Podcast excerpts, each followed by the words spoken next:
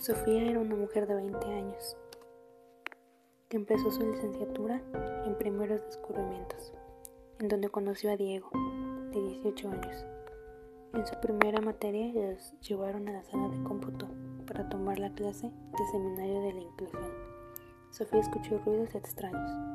Se acercó con dos de sus compañeros y les platicó sobre los ruidos.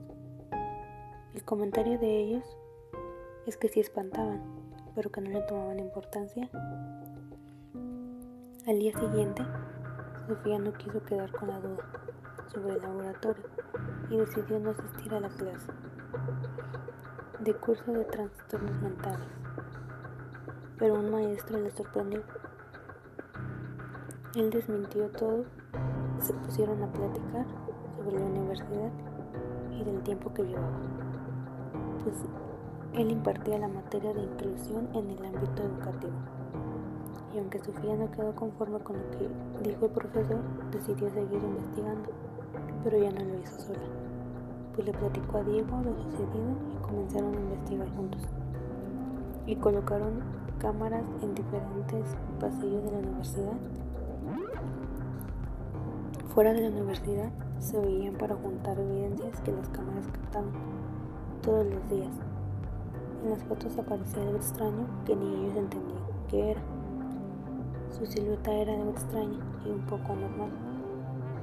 En la materia salud mental en el ámbito educativo se dieron cuenta que nadie les creía e incluso querían correrlos por lo de las cámaras que colocaron.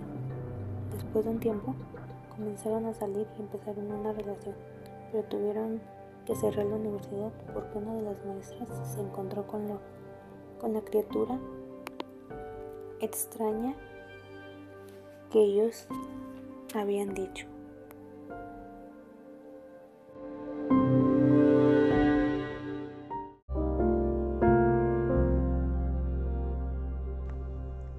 Conforme pasaban los días, Diego y Sofía seguían saliendo como una pareja normal.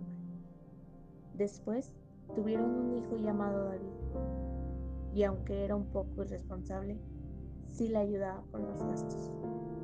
David nació de siete meses y aunque pasó tiempo en la incubadora, no notaba nada extraño en su crecimiento. Pero al cumplir dos años, Sofía notaba cambios en David, pero Diego no le hacía caso. Cuando decidieron regresar a la universidad, en la materia de participación de aprendizaje, hablaron sobre el trastorno obsesivo compulsivo, en el cual Sofía se identificaba con los cambios de su hijo. A Diego tanto le molestaba que David repetía palabras una y otra vez hasta que a él mismo le quedaran claras. Cuando Sofía decidió ir a terapia, Diego no la quiso apoyar y se separaron. Seguían asistiendo a clases, pero en la materia de habilidades y compromiso profesional, platicaron sobre las instituciones para niños con trastornos y las cuales eran gratuitas. Sofía se interesó tanto en las instituciones que invitó a Diego a que lo acompañara para ver cuál era mejor para él. Pero Diego rechazó la invitación y se negó a ir. Al siguiente mes, a Diego le tocó hacer una clase muestra sobre la materia de coordinación e integración. Pero para su sorpresa, Sofía asistió con David y al paso de las horas, David empezó a frustrarse por, la, por tanta gente. Sofía le ayudó a calmarse y entender el entorno. Cuando Diego quiso acercarse, por su mente pasó todos los rechazos que le había hecho a su propio hijo y prefirió alejarse. Al paso de los meses, quería remediarlo y ya no podía, pues en la materia de, de la sociedad y las emociones, le hicieron entender que era muy tarde para acercarse a su hijo. Pero él no quiso quedarse con las ganas y lo buscó. Pero para su sorpresa todo fue malo.